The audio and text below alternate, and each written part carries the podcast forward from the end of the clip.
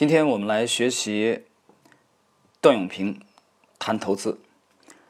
那么，在学习这篇的内容之前呢，我们得简单介绍一下段永平。啊，可能有些朋友知道，那还有相当一部分人对他不是很了解。段永平呢，是是一是一朵奇葩，我觉得是一个牛人啊，大佬，而且非常奇葩，是一个天才。呃，等会儿我们再来讲。先看看他的这个简单的履历。段永平他现在是美国籍啊，美籍华人。他一九六一年啊出生在江西南昌。呃，他其实是他并不是南昌的人啊，他其实是江西太和县的人。就大家知道那个太和无锡啊，就那儿的人。然后段永平在他一九八二年的时候啊，他从浙江大学毕业。啊，他学的什么专业呢？他学的是无线电专业啊，有意思吧？然后分配到北京的电子管厂，后来呢去中国人民大学啊攻读了经济系的计量经济学的专业，而且拿到了这个硕士学位。然后后来这个就就很快啊，大概零一年前后跟他的这个夫人刘鑫结婚啊，他去了美国，啊去美国定居的。呃，段永平呢，可能很多人知道这个名字的话，是因为啊很有名的这个两个品牌，一个是步步高，一个是小霸王啊。他现在还是担任步步高的这个董事长啊。但是长期在美国啊，回国比较少。这个段永平牛到什么程度啊？其实大家都知道啊，做投资很牛的人啊，这这很多啊，对吧？或者说你管理企业很牛的人啊，你比如说董明珠啊，比如说任正非啊这种啊，要么你管理做企业很牛逼啊，要么你就做投资很牛逼。但是段永平这个人奇葩在哪里？他奇葩在，无论是做企业还是做投资都非常非常牛。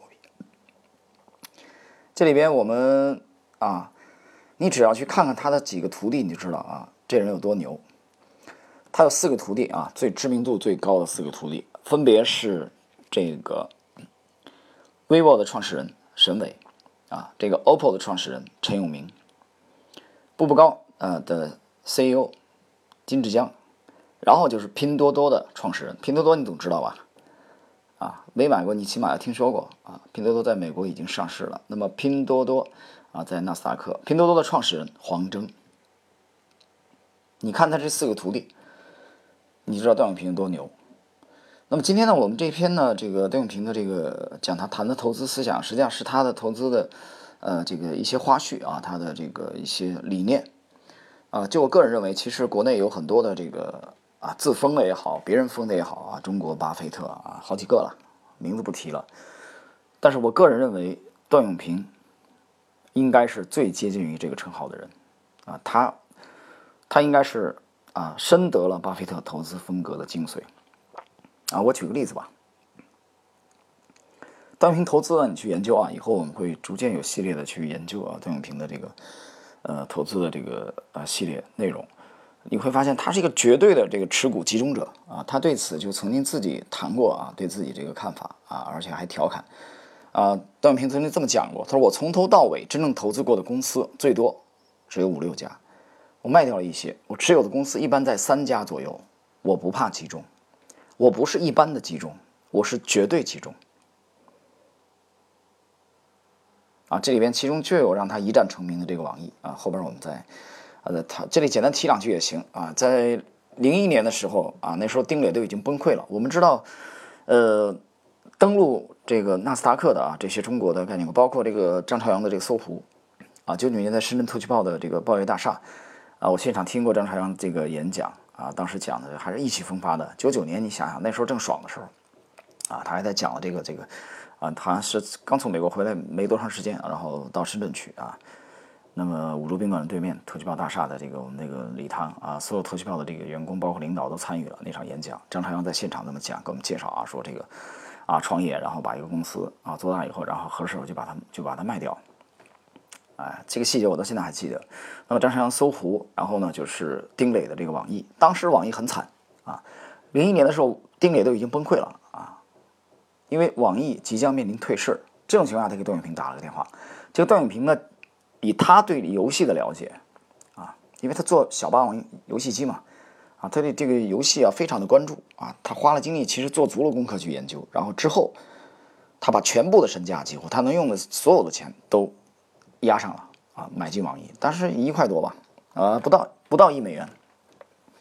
然后段永平是拿了八九年的时间啊，一直持有，啊，获取了暴利，应该是拿了三十多块的啊美元才开始抛，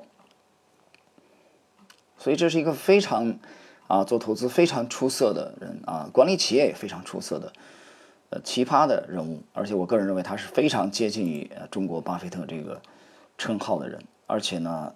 这位大佬呢，还做慈善也做得非常好。那我们刚才讲过，他从浙大的这个无线电专业毕业，对吧？然后呢，后来又读人民大学的这个啊硕士，啊经济学的这个这个硕士。那么他曾经啊，在这个向他的这个母校啊浙大啊这个捐赠，在零六年的九月份。向浙大捐赠了三千万美元，当时啊，我记得当时这是浙大历史上最大的一笔捐款，没有这么大的。后来又分别有几次向浙大啊，包括人大捐款。到一一年的时候啊，有一个排行榜，就是大学校友的捐赠排行榜。那么浙大和中国人大啊，这个双料校友段永平是问鼎了这个捐赠榜的榜首。他一共捐了四点四七亿人民币，啊，这做慈善的力度相当之大。但倒过来你也能看出来啊，他的身价有多高，啊，一度还是中国首富。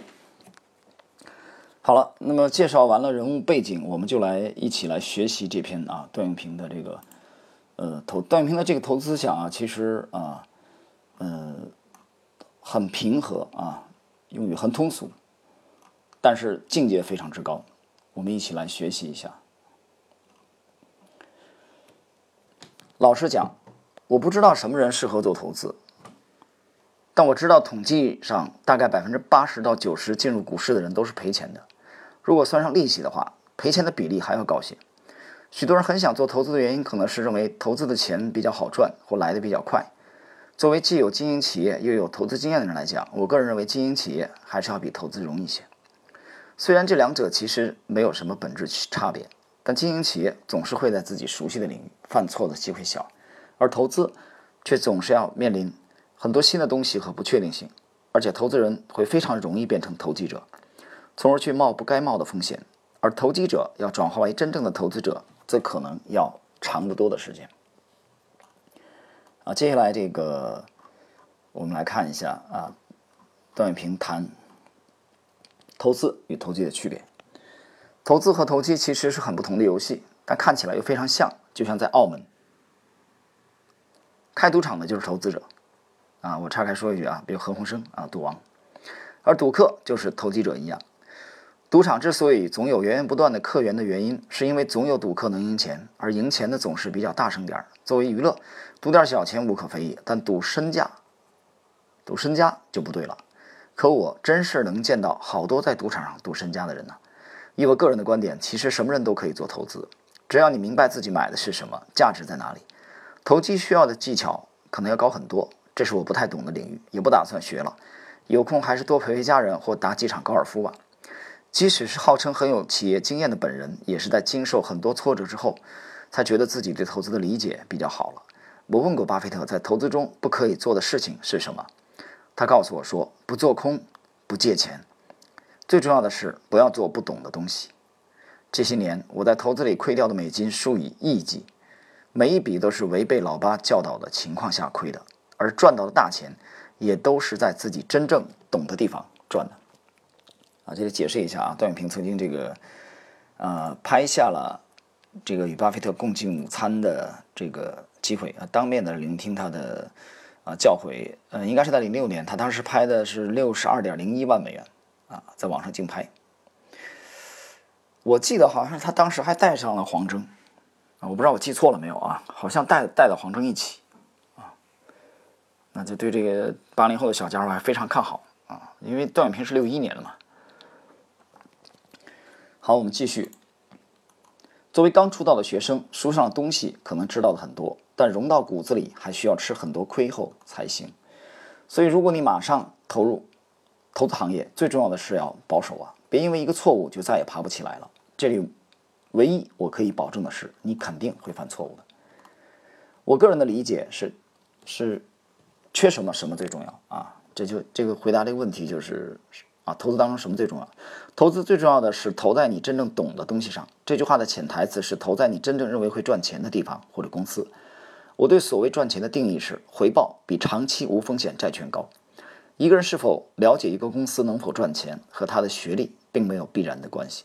虽然学历高的人一般学习的能力会强些，但学校并不教如何投资，因为真正懂投资的都很难在学校任教，不然投资大师就该是些教授了。不过在学校里可以学到许多基本的东西，比如说如何做财务分析等等，这些对了解投资目标会很有帮助。无论学历高低，一个人总会懂些什么，而你懂的东西可能有一天会让你发现机会。我自己抓住的机会也好像和学历没什么必然的联系。比如我们能在网上啊网易上赚到一百多倍啊，是因为我在做小霸王时就有了很多对游戏的理解。这种理解学校是不会教的，书上也没有，财报里也看不出来。我也曾试图告诉别人我的理解，结果发现好难。又比如我当时敢重手买记忆啊，这个通通用电器，是因为作为企业经营者。我们跟踪记忆的企业文化很多年，我从心底认为记忆是家伟大的公司。我说的任何人都可以从事投资的意思是，我认为并没有一个只有某种人才可以投资的定义，但适合投资的人的比例应该是很小的。可能是因为投资的原则太简单，而简单的东西往往是最难的吧。顺便说一句，什么是简单的投资原则？当你在买一只股票时，你就是在买这家公司，简单吗？难吗？啊，第二，我目前对投资的基本理解：第一，买股票就是买公司，所以同样价钱下买的公司是不是上市，是不是上市公司并没有区别，上市只是给了退出的方便而已。第二，公司未来现金流的折现就是公司内在价值，买股票应该在公司股价低于其内在价值时买，至于应该是百分之四十还是百分之五十啊，就是安全边际，还是其他数字，则完全由投资人自己的机会成本情况来决定。第三。未来现金流的折现不是算法，是思维方式。不要企图拿计算器去算出来，当然拿计算器算一下也没什么。第四，不懂不做。能力圈的问题是一个人判断公司内在价值的必要前提。啊，括弧不是充分的。第五，护城河是用来判断公司内在价值的一个重要手段。啊，括弧不是唯一的。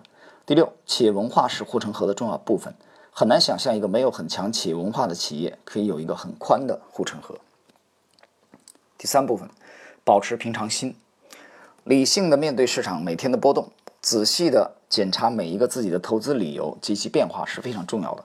好像我对投资的理解就是这么简单，但这个简单其实并不是太简单。事实上，这个简单实际上非常难。在这里有很多问题是关于估值的，所以简单谈谈自己的想法。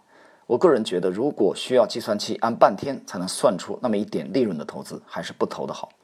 我认为估值就是个毛估估的东西，如果要用到计算器才能算出来的便宜，就不够便宜了。好像芒格也说过，从来没见巴菲特按着计算器去估值一家企业。我好像也没真正用过计算器做估值。我总是认为大致的估值主要用于判断下行的空间，定性的分析才是真正利润的来源。这也可能是价值投资里最难的。东西啊，它这个指的是这个定性啊，啊定性，定性的分析是价值投资的这个这个非常难的部分。继续，一般而言，赚到几十倍，甚至很多股票绝对不是靠估值估出来的，甚至没道理。投资人一开始不全盘压上，当时我要是知道网易会涨一百六十倍，我还不把它全买下来吗？正是由于定性分析有很多不确定性，所以多数情况下，人们往往即使看好，也不敢下大注。或就算下大注也不敢全力以赴。当然，确实也有一些暗暗计算器觉得很便宜的时候，比如巴菲特买的中石油，我买的万科。但这种情况往往是一些特例。巴菲特确实说过，伟大的公司和生意是不需要卖的。可他老人家到现在为止没卖过的公司也是极少的。另外，我觉得巴菲特说这话的潜台词是，其实伟大的公司市场往往不会给一个疯狂的价钱。如果你仅仅是因为有一点点高估就卖出的话，可能会失去买回来的机会。而且在美国，投资交的是利得税啊，解释一下啊，资本利得税，这个税很高的，不卖不算获利，一卖就可能要交很高的税，不合算。无论什么时候卖，都不要和买的成本联系起来。该卖的理由可能有很多，唯一不该用的理由就是我已经赚钱了。不然的话，就很容易把好不容易找到好公司的，在便宜的价钱就卖了。买的时候也一样，买的理由有很多，但这只股票曾经到过什么价位，最好不要作为你买的理由啊。这个解释一下啊，它是典型的价值投资啊，它和这个趋势投资有很大的区别啊。趋势投资非常看重这股票曾经到过什么价位啊，这类风格是有差异的。继续，我的判断标准就是价值。这也是我能拿住网易八到九年的道理。我最早买网易，大概平均价在一块左右啊，相当于现在的零点二五。大部分卖的价钱大约在三十到三十五啊，它指的是美元。在持有的这八年到九年当中，我可能每天都会被卖价所诱惑。我就是用这个道理抵抗住诱惑的。其实中间也没买卖过一些，但是啊，也买卖过一些，但是很小一部分。我卖的理由是需要换记忆和雅虎。啊，就是杨致远那个雅虎，我会一直保留一些网易的股票的。啊，下一部分内容，巴菲特的东西每一个人都可以学，当然可能只有很少人能学会。事实上，我发现只有很少人会去认真正认真的学，所以能学会的人很少，就很容易理解了。巴菲特反对的和他做的衍生品是完全不同的东西，我自己。用很多金融衍生品和巴菲特的用法一样，所以比较理解他说的是什么，很难一句话解释清楚，啊，但可以用个容易理解的例子来说明。很多人用衍生品就好像去赌场做赌客，希望能赚点快钱。巴菲特用衍生品就好像在澳门开赌场，长期而言是稳赚的。不是每个人开赌场都能赚钱，但会开的人就行。也许赌场的例子不一定合适，但道理确实啊一样。第四，选择一家好的公司，拿得住。我从头到尾真正投资过的公司，最多五六家，卖掉了一些。我持有的公司一般在三家左右。巴菲特的哈萨维一千多亿美元市值，也才投了十来家公司。我不怕集中，我不是一般的集中，我是绝对的集中。封仓十年是个很好的思路，选股时就该这么想。但我不知道我会不会持有苹果十年或以上。实际上，我买股票时还真没有想过要拿多少年。我一般会给自己买的股票定个大概的价钱，比如买记忆时，我就认为记忆至少值二十块，但我确实没想过要多少年才会到。买苹果的灵感其实是来自博友的提问。记得前一段时间，我在这儿用苹果举为什么股价较便宜的例子。如果你觉得苹果值五千亿的话，那三千亿就是便宜。虽然它曾经只有五十亿的市值，其实我个人认为，苹果有可能是地球上第一家年利润超过五百亿啊美元利润的公司。啊，能超过多少不敢说，也许苹果会是第一家市值过万亿美元的公司，啊，这个取决于市场有多疯狂。呃，苹果还有不少特别厉害的地方，比如说品种单一，所以效率高，质量一致性好，成本低，库存好管理。我从做小霸王就是追求品种单一，就知道单一的好处和难度。这个行业里明白这一点并有意识去做的不多，我们现在也做不到这一点。比较一下诺基亚，你就马上能明白品种单一的好处和难度了。诺基亚需要用很多品种才能做到消费者导向，而苹果用一个品种就做到了，这里边功夫差很多。做产品和市场往往喜欢很多品种，好处用于不同细分市场，用于上下加工对手的品种；坏处搞一大堆库存，品质不好控制。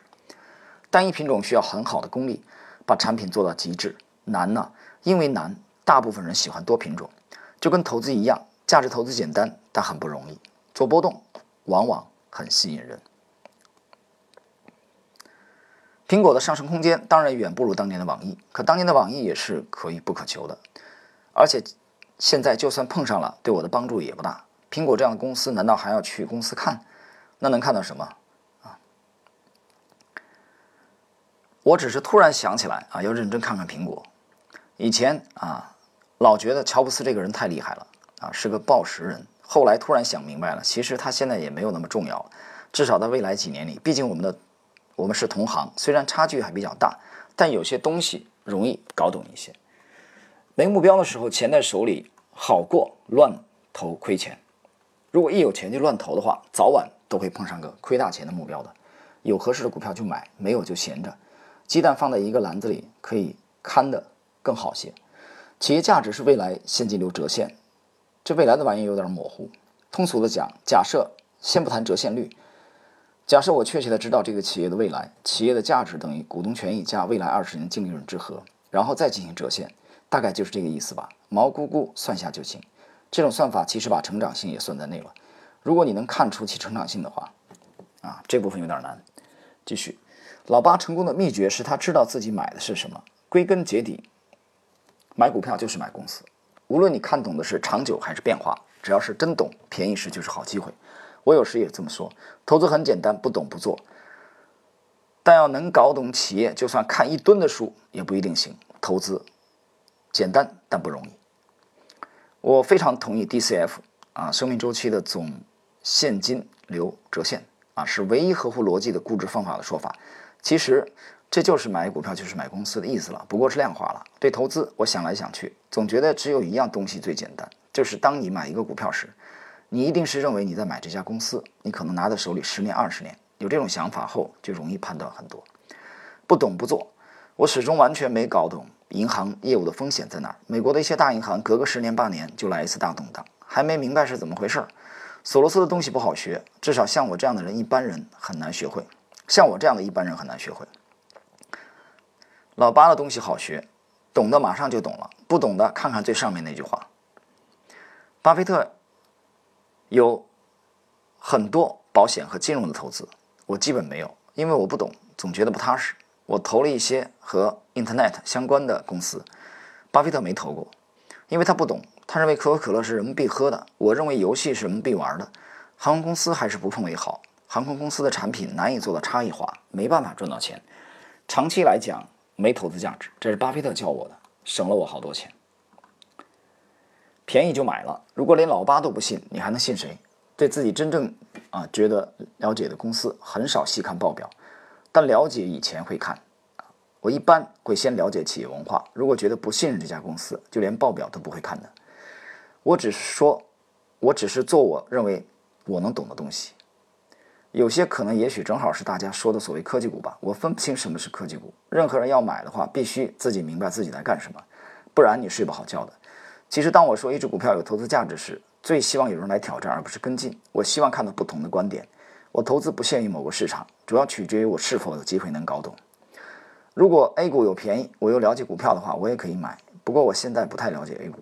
要是那时就明白巴菲特，你就已经发达了。如果你现在还不明白，你还会失去许多机会。买一只股票，往往要很多理由；不买的理由，往往一两个就够了。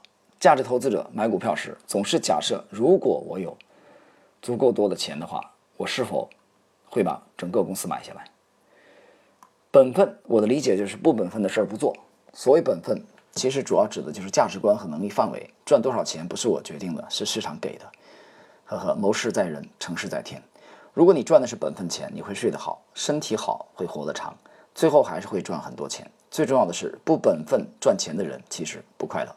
我这里解释一下啊，段永平对快乐啊非常非常看重。啊，他在投资大佬当中对这个快乐啊，大家可以去。我记得他讲过这种类似的话啊，他说这个因为钱这个事儿啊，把人弄得不快乐，把投资弄得不快乐啊，那这种投资其实宁愿可以不要啊。这个我觉得其实就已经啊到了一个相当的高度了。反正人活着是为了什么呢？你赚钱其实也是为了快乐啊，但你最终弄得不快乐啊。你比如说这两天其实在在在沟通啊，上一期节目讲。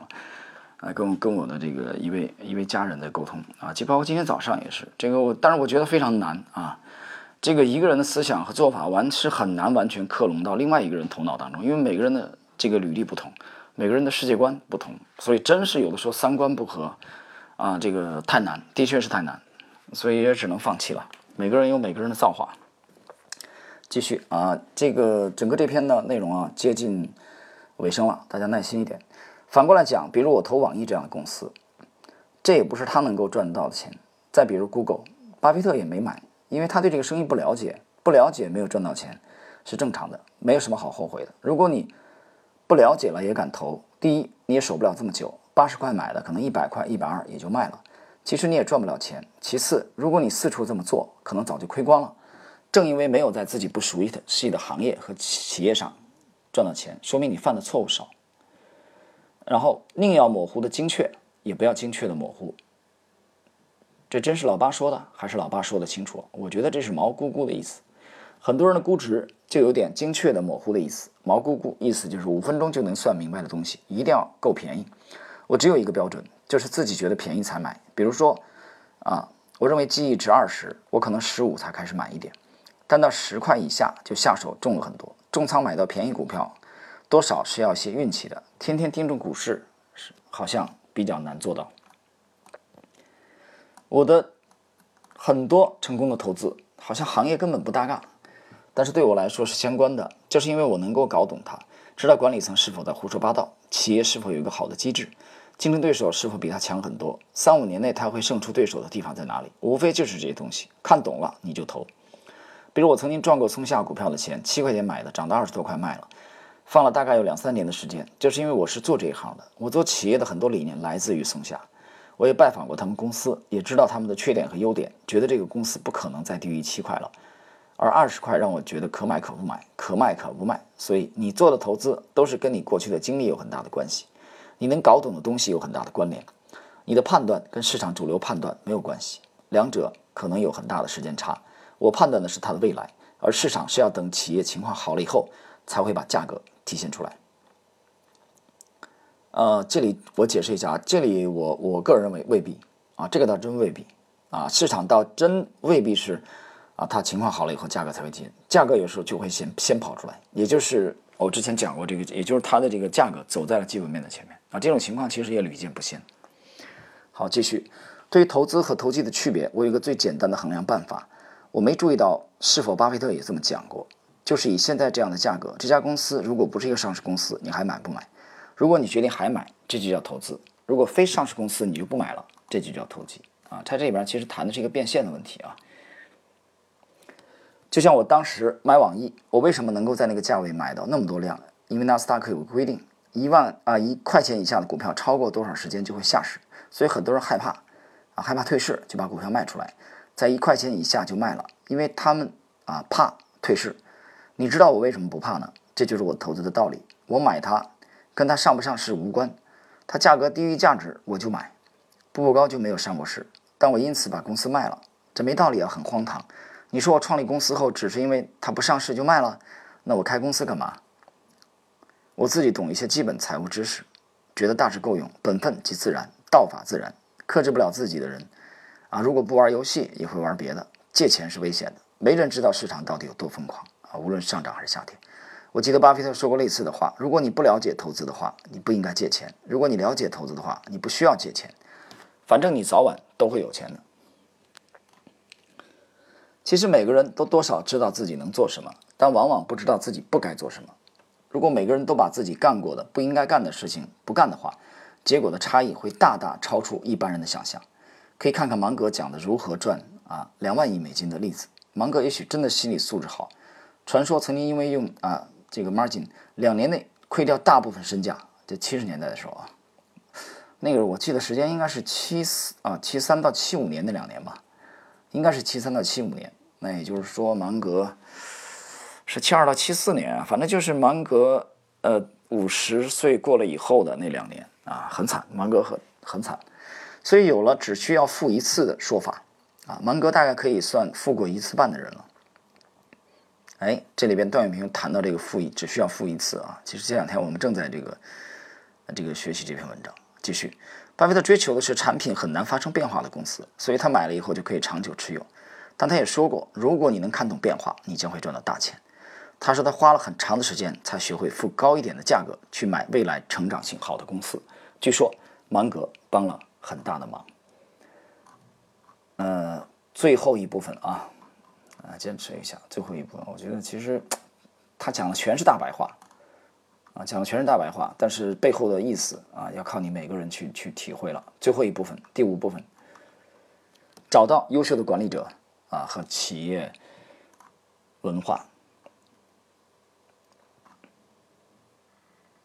那我们节省时间吧啊，最后的这部分我们就非常的简短啊，我把认为最重要的东西摘出来。最后。投资就是找到一个最好的公司，然后把你的钱投入进去。既然你认为最好，不把钱投到这个这种公司里去，而把钱投到不好的公司里，在逻辑上就是错乱的。投机和投资很大的区别就是，你是在动用大笔钱还是小笔钱？第二，当股价下跌时，投机和投资的态度正好相反。投资者看到股价下跌，往往很开心，因为还有机会可以买到更便宜的东西；而投机者想的是这家公司肯定是出了什么事情，赶紧走人。最后啊，在我们今天这期节目的末尾，呃。我介绍一句段永平的这个原话啊，这句话其实对我当时去去研究它啊，影响非常之大。我觉得这话讲的太好了。这句话作为我们今天这期节目的啊结尾，你可以了解到这个啊双溪的大佬的啊鲜明的个人特色。段永平这么讲，投资啊一就是他只一辈子也悟不出来的那些人，多数都是由于自己拒绝去想长远的东西。逗号。短期的诱惑实在是太多了，啊，这是段永平自己讲过的话。我们把这句话作为今天这期的内容的，呃，最后，希望能给大家的投资呢带来一定的这个启发。